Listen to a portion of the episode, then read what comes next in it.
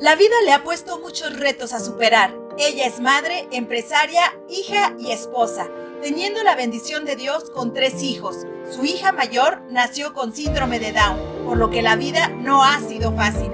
Pero su pequeña Kiara le ha enseñado que rendirse no es una opción. Como empresaria ha tenido que aprender desde cero. Su inicio fue como diseñadora, ahora se dedica a la estética automotriz. Es una mujer que el destino y el hambre por salir adelante la llevó a ser quien es, deportista, disciplinada y entregada, llegando a competir en fisicoculturismo obteniendo los primeros lugares.